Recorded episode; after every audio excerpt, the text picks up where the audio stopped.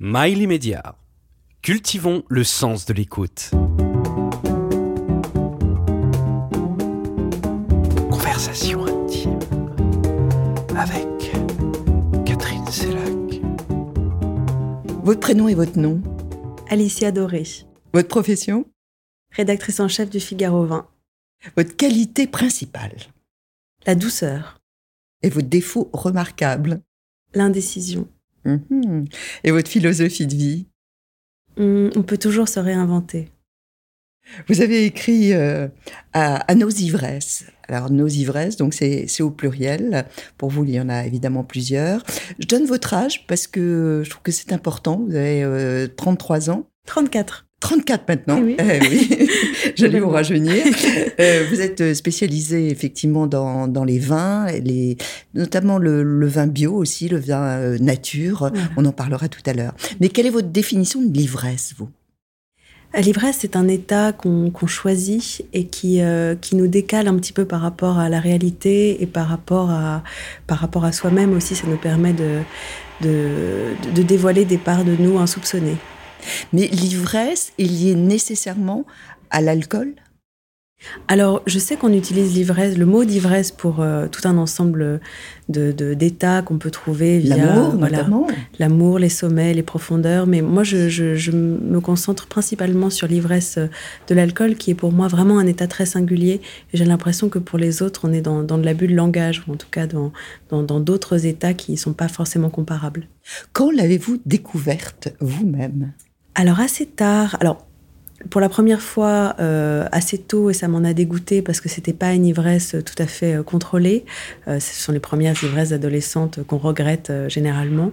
Mais j'ai découvert la véritable ivresse et la belle ivresse beaucoup plus tard, donc vers mes 26, 27 ans je crois. Mais qu'est-ce que c'est une belle ivresse? Une belle ivresse, c'est celle qui, qui n'est pas assortie forcément de, de regrets et qui vous, qui vous fait découvrir un monde complètement nouveau et une perception des choses qui est, euh, qui est, euh, qui est, qui est complètement nouvelle. Voilà. Est-elle liée l'ivresse à la fête nécessairement? Alors non, moi je trouve que ce sont deux choses très très différentes et je suis davantage pour les ivresses euh, intimistes. Alors non pas seule parce que ça peut être, ça peut être un peu triste, mais, mais en tout cas les, les ivresses en petit comité. Pas nécessairement partagée collectivement. Alors collectivement, euh, si un collectif peut être composé de deux personnes, dans ce cas-là, oui.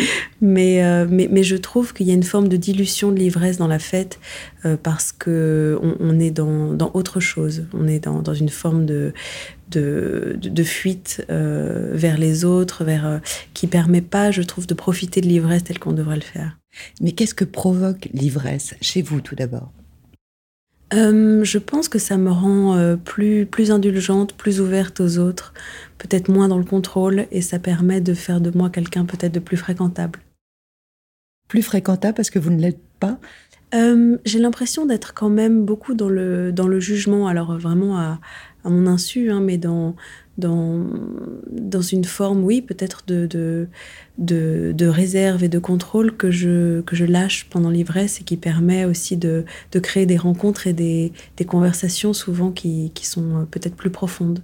Dans le livre, on peut lire Beaucoup boivent pour oublier, je bois pour me souvenir. Oui. Me souvenir de quoi? Euh, Peut-être, euh, alors c'est une phrase de Christian Autier que j'aime beaucoup. Euh, moi je dis que c'est pour se souvenir de, de la vie d'avant et d'autres moments d'ivresse qui, qui peuvent ressurgir alors qu'on les avait oubliés. Mais c'est comme une thérapie? Hum, c'est un peu comme une thérapie dans le sens où euh, ça, ça fait naître aussi une forme de mélancolie que je trouve très agréable, qui n'est pas forcément liée à, au désespoir ou à la tristesse, mais euh, à la nostalgie d'une époque qu'on sait très bien ne pas avoir été forcément plus glorieuse que celle qu'on vit actuellement, mais en tout cas, euh, voilà, ça permet de faire euh, ressurgir des souvenirs. Mais à vous entendre, passer à côté de l'ivresse, c'est passer à côté de soi-même. Alors non, je, je parle dans le livre de la sobriété et de, de qui fait davantage recette aujourd'hui que, que l'ivresse et la consommation Et d'alcool. vous le regrettez le regrette pas forcément, mais en tout cas, c'est pas le chemin que j'ai que j'ai choisi. Je pense que effectivement, on peut euh, on peut euh, aller chercher au fond de soi des des, des, trésors enfouis grâce à la sobriété parce qu'on atteint peut-être un, un, autre niveau d'ivresse qui est l'ivresse de la lucidité. mais en tout cas, c'est pas celui que j'ai pour lequel j'ai opté en tout cas. Mais qu'est-ce que vous pensez de ces courants effectivement qui sont très aujourd'hui qui prône la sobriété, voire l'abstinence euh, moi, je déplore un petit peu toute forme de radicalité dans quelque domaine que ce soit, que ce soit politique, culturel. Je, trouve que l'ivresse a ceci de l'ivresse modérée, bien sûr, a ceci de très beau qu'elle est, elle nous place en continu sur un fil et ça nous fait nous sentir peut-être plus vivants parce que ça, ça permet aussi de tester ses propres capacités de de, contrôle, de, voilà, de rapport au monde, euh, euh, plus que je, trouve qu'il y a quelque chose d'éminemment triste dans le euh, dans le fait de, renoncer, de renoncer à quelque chose de façon radicale en se disant plus jamais. Il n'y a rien de pire qu'un plus jamais. Vous, disiez il y a un instant l'ivresse modérée. pourtant, quand on parle d'ivresse, on pense excès. Oui, on pense nécessairement à l'excès, alors que c'est ce qui distingue vraiment l'ivresse de l'ivrognerie. Euh, l'ivrognerie, c'est ne pas réussir à s'arrêter, c'est aller beaucoup trop loin et plonger dans, des pathologies, après dans quelque chose de une sorte de névrose qui peut être l'alcoolisme, alors que l'ivresse en fait euh, peut être très douce et très euh, et très limitée. Et justement, c'est lorsqu'on arrive à atteindre ce point-là de de l'ivresse que c'est vraiment intéressant. Qu'est-ce que vous pensez de, des campagnes de prévention qui sont euh, euh, très nombreuses, euh, notamment à l'adresse des jeunes Vous y êtes favorable Vous les dénoncez? Alors je les dénonce pas. Je je, je les prends pour ce qu'elles sont, c'est-à-dire que comme toutes les campagnes de prévention dans quelque domaine que ce soit, il y a une forme de, généralisation qui peut paraître comme une forme d'hypocrisie et j'ai quelques doutes sur euh, leur euh, leur réelle efficacité. Euh, je je pense pas que c'est en voyant voilà pas plus de deux verres par jour et pas tous les jours qu'une personne qui a un problème avec l'alcool va se dire ah oui effectivement je je, vais m'arrêter tout de suite. Enfin je pense que c'est un message qu'on se rine un petit peu comme ça mais qui finalement comme tous les messages un petit peu martelés finissent par perdre de leur efficacité. La loi Evin, euh, qui oblige à, mentionner justement boire avec modération, elle vous agrée? Oui, dans le sens où effectivement, euh, c'est toujours utile de le, de le rappeler. Après, encore une fois, ça, ça crée des situations parfois un petit peu, euh, un petit peu rocambolesques où, euh, où, on n'a pas le droit de montrer une bouteille, donc on montre même pas un verre. Je, je, trouve que voilà, là encore, il y a, il y a aussi une sorte de, de, de cote mal taillée qui, qui, qui, qui, est parfois plus drôle que, que réellement, réellement probante en termes d'efficacité. Je sais pas. Plantez-moi le décor de, de votre enfance. Euh, moi, j'ai eu une enfance très, euh, très calme. J'étais une enfant euh, dans une famille assez modeste qui ne buvait pas forcément d'alcool, une, une, toute petite famille, avec une enfance sans télévision, sans, sans beaucoup de distractions. hors du monde Un peu hors du monde. Mes parents étaient des, des, des personnages assez étonnants qui voulaient vivre un petit peu en, en autosuffisance dans leur jardin. Donc j'ai une... En province? En province, oui, à côté de Lyon. Euh, donc j'ai eu une enfance de jardin, plutôt, et de lecture beaucoup. Alors, vous avez 34 euh, ans, euh, vous êtes habillé aujourd'hui de noir, vous avez un joli short noir, vous avez des mocassins, vous avez des bas noirs et vous avez un blazer vert. Vert bronze. Vous avez des cheveux longs, euh, des boucles d'oreilles euh, euh, dorées, un petit peu maquillée, mais pas plus. Et, vous êtes d'une grande fraîcheur. Et on se dit comment cette jeune femme peut s'intéresser autant, effectivement, à l'ivresse, au vin, il y en a de plus en plus, des œnologues, des, femmes qui, euh, qui, qui, ont leur exploitation euh, viticole. Mais vous, depuis euh, longtemps, vous vous y intéressez. Pourquoi ce, ce, ce besoin, cette envie de d'écrire sur le sujet notamment? Ben parce que je me suis rendu compte qu'il y avait un énorme vide sur le, sur le sujet et que et paradoxalement, je pense que mon, physique aussi m'a servi parce que je pense que c'est toujours. Euh, je, je, me fais aucune illusion là-dessus. Je pense que même dans mon ascension, en tout cas ma trajectoire dans le milieu du vin, je pense que est quand même liée à certaines cases que je cochais. Au, j'étais au bon endroit au bon moment. Alors ça ne, ça ne, ça ne minimise pas peut-être mon, mon, talent pour pour l'écriture ou pour autre chose, mais en tout cas, je pense que j'étais euh, la bonne personne pour écrire sur l'ivresse parce que la vie ne m'a pas encore trop abîmée. Et je pense qu'il y a un côté rassurant aussi en face pour les gens qui se disent bon bah on peut consommer de l'alcool euh, euh, et avoir un discours peut-être plutôt libéré sur l'ivresse et en même temps ne pas être trop cabossé par la vie. Et pour revenir sur votre question précédente, pourquoi j'ai écrit sur l'ivresse? Parce qu'effectivement, on était avant dans un discours sur l'ivresse qui était porté par des auteurs, par des artistes, mais toujours par le prisme un peu de, l'excès, euh, qui aujourd'hui euh, est, est, réprouvé. Et aujourd'hui, ce qu'on trouve comme écrit sur l'ivresse, quand j'ai fait mes recherches, c'était davantage des écrits très... Euh, très médicaux. En fait, c'est toujours lié à une sorte de, zone grise de la pathologie, de l'alcoolisme. Et je pense qu'on peut avoir une vision beaucoup plus lumineuse de l'ivresse et beaucoup plus, euh, beaucoup plus saine, paradoxalement. Et à la fois, vous vous racontez beaucoup aussi dans cet ouvrage. Vous racontez notamment euh, vous réveiller dans une chambre, mmh. sachant pas trop où vous êtes. Oui. Euh, comme si vous étiez à garde à, ce moment-là, mais à la fois avec euh, du plaisir. Comment on peut mêler les deux? Alors ça, ce sont des expériences assez rares. Euh, si je me dévoile beaucoup dans ce livre, c'est aussi parce que je n'avais d'autres matériaux que ma propre, ma propre expérience, vu que j'en ai trouvé assez peu en, littérature. Et donc cet état que je décris euh, donc dans une chambre d'hôtel au Pérou, euh, qui était un petit peu l'aboutissement d'un voyage qui était déjà lunaire au départ, euh, qui était en Argentine. Et par une succession de rencontres, je me suis retrouvée au Pérou avec quelqu'un qui buvait énormément.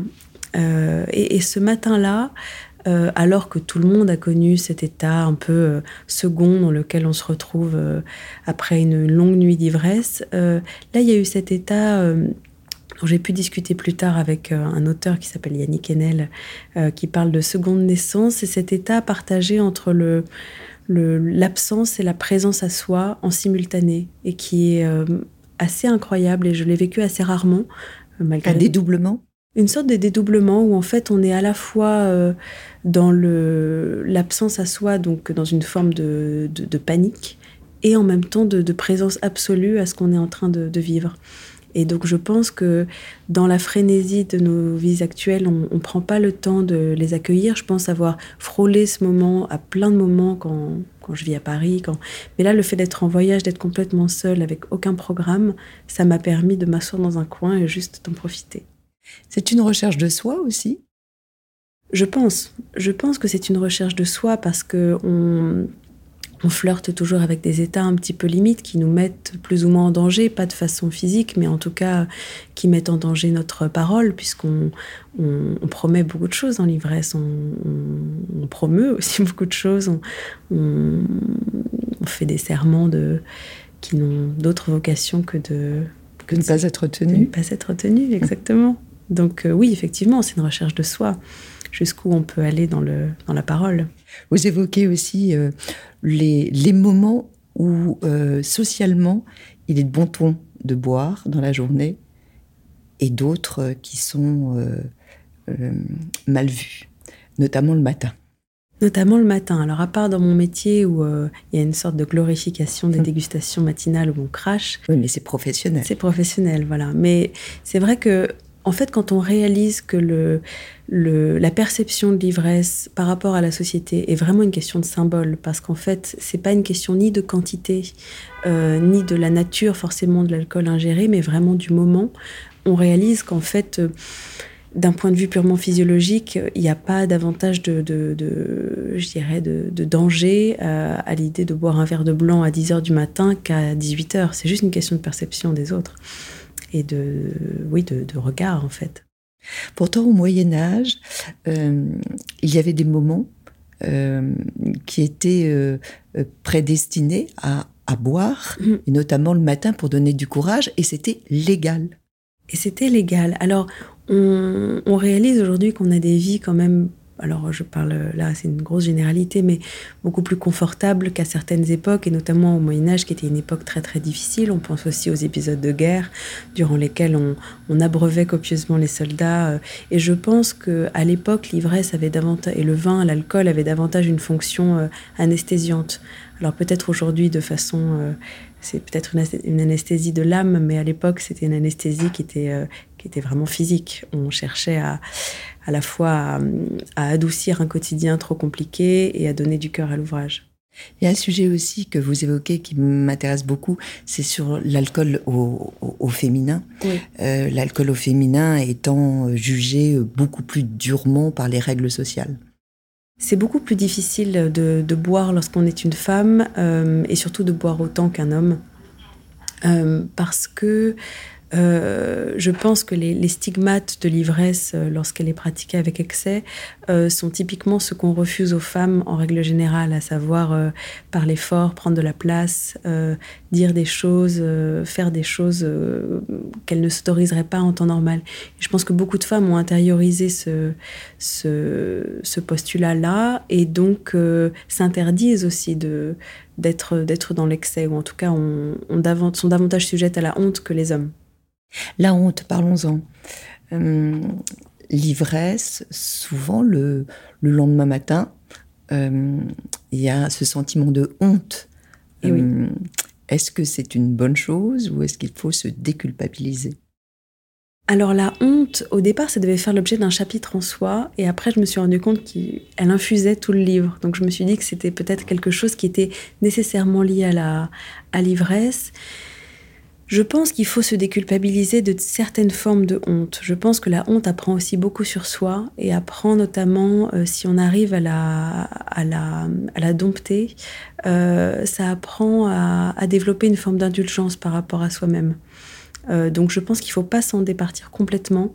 je pense qu'il faut se, débarrasser des hontes un petit peu un petit peu faciles, je dirais, la honte d'avoir peut-être parlé trop fort ou dansé peut-être sur voilà, de, de, façon plus, euh, plus énergique que d'habitude. Je pense que ça, ce sont de, petites choses. Après, il y a des hontes beaucoup plus profondes, par exemple d'avoir blessé quelqu'un, blessé au sens euh, moral, euh, et, et, ça, ça permet aussi de, de, se, de s'interroger sur soi et sur, sur ce qui va mal. Ça fait ressortir des choses, la honte. Je pense que c'est, un sentiment qui, est, qui peut être bénéfique quand il est, quand il est bien métabolisé. Mais l'ivresse peut être quelque chose de euh, plaisant pour soi et de très déplaisant pour les autres parce que on devient euh, agressif, on devient très tactile, un peu un peu charnel, euh, on peut même être trop cash aussi. donc comme vous le disiez effectivement entraîner des, des, blessures envers l'autre. Comment les réparer le lendemain? Elles sont très difficiles à réparer. J'en parle notamment dans le chapitre sur l'amour, parce que dans dans l'amour, il y a ce côté très exacerbé qui fait que qu'effectivement les, les, ivresses qui tournent mal euh, sont, sont très très difficiles à, à, réparer le lendemain. Et là encore, je pense que on, parlait d'ivresse modérée au départ. Il faut savoir jusqu'où on peut aller pour rester dans une forme de, de bienveillance par rapport à, à l'autre.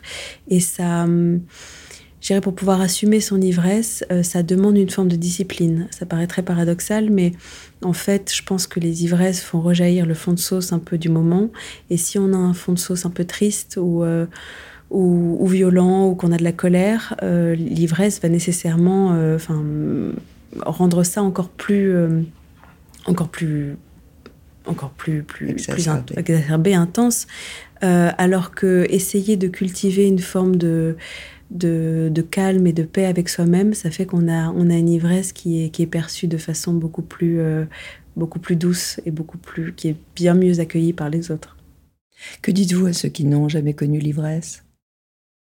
Euh, Je les félicite d'avoir une vie intérieure si riche qu'ils n'en ont pas besoin, sans doute. Oui, je pense que c'est courageux. Euh, alors pour certains, c'est simplement par goût. Et je pense que ça dénote aussi pour certains une, une peur du lâcher-prise qui est peut-être dommageable à terme. Je pense que ça peut faire naître plus tard des, des regrets. Qu'est-ce que ça a provoqué chez vous, euh, le lâcher-prise euh, Alors déjà, c'est, c'est, je le dis dans mon livre, ça m'a libérée d'une adolescence interminable où j'avais l'impression que, que c'était une impasse, de, que la vie allait être une succession d'échéances, euh, d'examens et de contrôles. Alors que là, ça m'a permis d'explorer des, des milieux et des, facettes du, monde qui, étaient, euh, qui m'étaient complètement inconnues. En fait, c'est un peu comme euh, avoir appris à lire. Je me suis dit que je m'ennuierais plus jamais. Qu'est-ce que vous avez découvert? Donnez-moi un exemple. Euh, j'ai découvert peut-être le l'oubli. Je pense que quand on est dans l'oubli de soi ou l'oubli des autres? L'oubli, l'oubli tout court. On, oublie des choses peut-être volontairement, mais qui reste gravé en nous, je pense. Et, avant, j'étais dans cette sorte de, de staccanovisme et de contrôle qui faisait que je me souvenais de, tout, euh, dans une sorte d'hypermnésie, je, crois que c'est le mot hypermnésie. et donc, euh, ça, ça, me rendait assez malheureuse parce que finalement, lorsque vous vous souvenez de tout, vous vous pardonnez rien. Conversation intime, c'est le titre de cette émission. Le vin conduit aussi à l'intime, à la nudité de soi oui, à la nudité de, soi. Et puis, je pense que le vin euh, euh, a quelque chose d'éminemment sensuel euh, dans la façon dont on le boit avec l'autre, dans la façon, en fait, au-delà même de la consommation d'alcool, il y, a tout un décorum autour du un rituel, un, rituel, cérémonial. Voilà, qui qui en fait consolide le, le, lien avec l'autre lorsqu'il est lorsqu'il est partagé. je parle effectivement du du verre qu'on va laisser à l'autre, de, cette bouteille qui, nous tient particulièrement à cœur, qu'on va faire déguster à l'autre. Il y a une sorte de, d'offrande permanente qui est euh, renouvelée, non pas chaque jour, mais en tout cas euh, à échéance régulière et qui, qui crée une complicité, euh, une complicité qui va bien au-delà de la complicité purement sexuelle ou sentimentale. Coco Chanel euh, affirmait boire du champagne, donc à deux occasions, mm. hein, lorsqu'elle était amoureuse et, et lorsqu'elle ne l'était pas. Ah euh, donc c'est deux états en fait opposés, mais qui peuvent être célébrés par une même bouteille. Exactement. Parce qu'en fait, euh, Roland Barthes le décrit très bien par rapport au vin, et donc moi je le pousse par rapport à. Je fais ce constat-là aussi par rapport à l'ivresse, c'est qu'elle elle ne souffre d'aucun paradoxe. C'est-à-dire que tout est bon. Euh, voilà, tout est, un, tout est prétexte à, boire finalement, puisque, puisque le, vin est à la fois euh, désaltérant, il nous réchauffe, euh, il, donne à la fois du cœur à l'ouvrage et il nous permet de, ralentir. Donc, euh, donc en fait, c'est une sorte de, de fourre-tout contemporain de, de, tous nos désirs les plus les plus secrets peut-être? Vous racontiez euh, effectivement le cérémonial, le, fait que euh, on se réunissait autour d'un autour d'un verre, autour d'une bouteille, et notamment dans les, les moments les plus difficiles, hmm. même les enterrements. Et, vous parlez de l'enterrement de votre grand-père. Oui, oui, oui, un épisode qui est paradoxalement ma, euh, ce qui m'a énormément marqué, c'est le fait de j'ai réalisé à ce moment-là que j'étais euh, un, transfuge de classe, comme, beaucoup, que j'avais essayé de, tout intellectualiser pour être certaine qu'on ne puisse pas deviner au premier coup d'œil euh, mes origines modestes. Et en fait, le jour de l'enterrement de mon grand-père, qui avait une ivresse très très simple, on a bu du vin euh, rosé en cubi, chose qu'il aurait, je pense, adoré. Euh, et qui, moi, sur, le coup, euh, m'a choqué. Et finalement, je me suis rendu compte que c'était ça la, la, beauté de l'ivresse aussi, c'est que ça permettait parfois de, de, déposer les armes au moment où on s'y attendait le, moins. Votre métier, c'est de goûter du vin euh, dans un cadre professionnel. Est-ce que ça a le même attrait que, que de boire pour le plaisir? Non, c'est deux choses complètement dissociées. Il y a vraiment l'ivresse euh, du plaisir et l'ivresse professionnelle, je dirais, qui n'est pas vraiment une ivresse. Je dis ça avec euh, de façon volontairement euh, provocatrice, mais, hum, je dirais que dans le cadre de mon métier, c'est davantage de, me servir du vin comme d'un matériau de base pour raconter des histoires et donc essayer d'aller dans parce que le vin, en fait, peut, être relié à tout un ensemble de disciplines, hein, que ce soit la littérature, la philosophie. Il y a des choses très concrètes comme la dimension agricole, la dimension euh, euh, géologique. Euh, c'est ça que je trouve très beau avec le vin, c'est que ça permet de rencontrer tout un spectre de, personnalités, de, gens soit très éduqués, soit très simples. Et ça forme une espèce de, grande communauté assez étonnante finalement et qui, euh, qui se renouvelle en plus en permanence. Donc je trouve que c'est là où c'est intéressant le vin, dans le, le cadre professionnel. Vous parlez pas de l'addiction dans ce livre non, parce que c'était pas mon propos. Euh, je, je, pense qu'effectivement, euh, c'est toujours euh, l'ivresse est toujours un petit peu sur le, voilà, sur, sur le fil, de, de, de, de l'addiction. Euh, mais je pense que.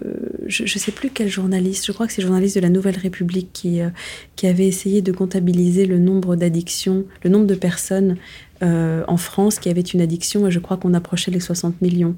Donc finalement, on a toutes nos tous pardon, nos addictions euh, à, des degrés très, très divers, mais ça peut être une addiction pour le café. Pour, Donc je pense que l'addiction, c'est un sujet bien plus vaste que l'alcool ou la drogue ou quelque chose de... Je pense que ça peut même être être perçu comme un mal contemporain, peut-être nécessaire. On a tous besoin de se raccrocher à, à des, de petites choses. Alors quand on voit euh, notamment euh, durant les, les, fêtes, les férias, euh, euh ces, euh, très jeunes mmh. qui ont parfois 12, 13 ans et qui tombent dans des comas éthyliques, mmh. hum, qu'est-ce que vous, vous, vous, percevez les choses comment? Qu'est-ce que vous dites sur le sujet? Moi, je perçois ça comme euh, le, symptôme d'une peut-être du mal-être adolescent euh, qui pourrait être, enfin, et, qui trouve aussi son, euh, son exutoire dans l'alcool, parce que l'alcool est autorisé et que, et que finalement, à peu de frais, on peut se retrouver dans des états qui permettent de, de voilà de s'échapper.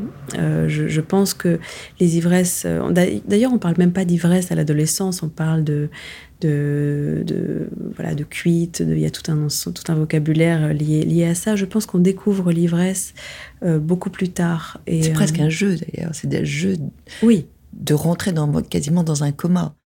Oui, oui, et puis il y a toute cette dimension symbolique. Euh, un jeu horriblement risqué, hein, bien sûr. Horriblement risqué, et, il y a toute cette symbolique aussi du, du passage à l'âge adulte, où, euh, où on cherche à se mettre dans des états qui échappent à l'autorité parentale, policière. Euh, euh, de scolaire, enfin, et, et, je pense que malheureusement c'est un passage quasi obligé pour, euh, alors non pas de se mettre dans des états épouvantables, mais en tout cas de vivre des, des, des expériences comme, comme celle-ci. Je pense que c'est aussi transgressive. Transgressive, voilà. Je pense que euh, elles peuvent se déployer sur tout un ensemble de d'expériences, mais en tout cas celle de l'alcool euh, est, est assez assez commune.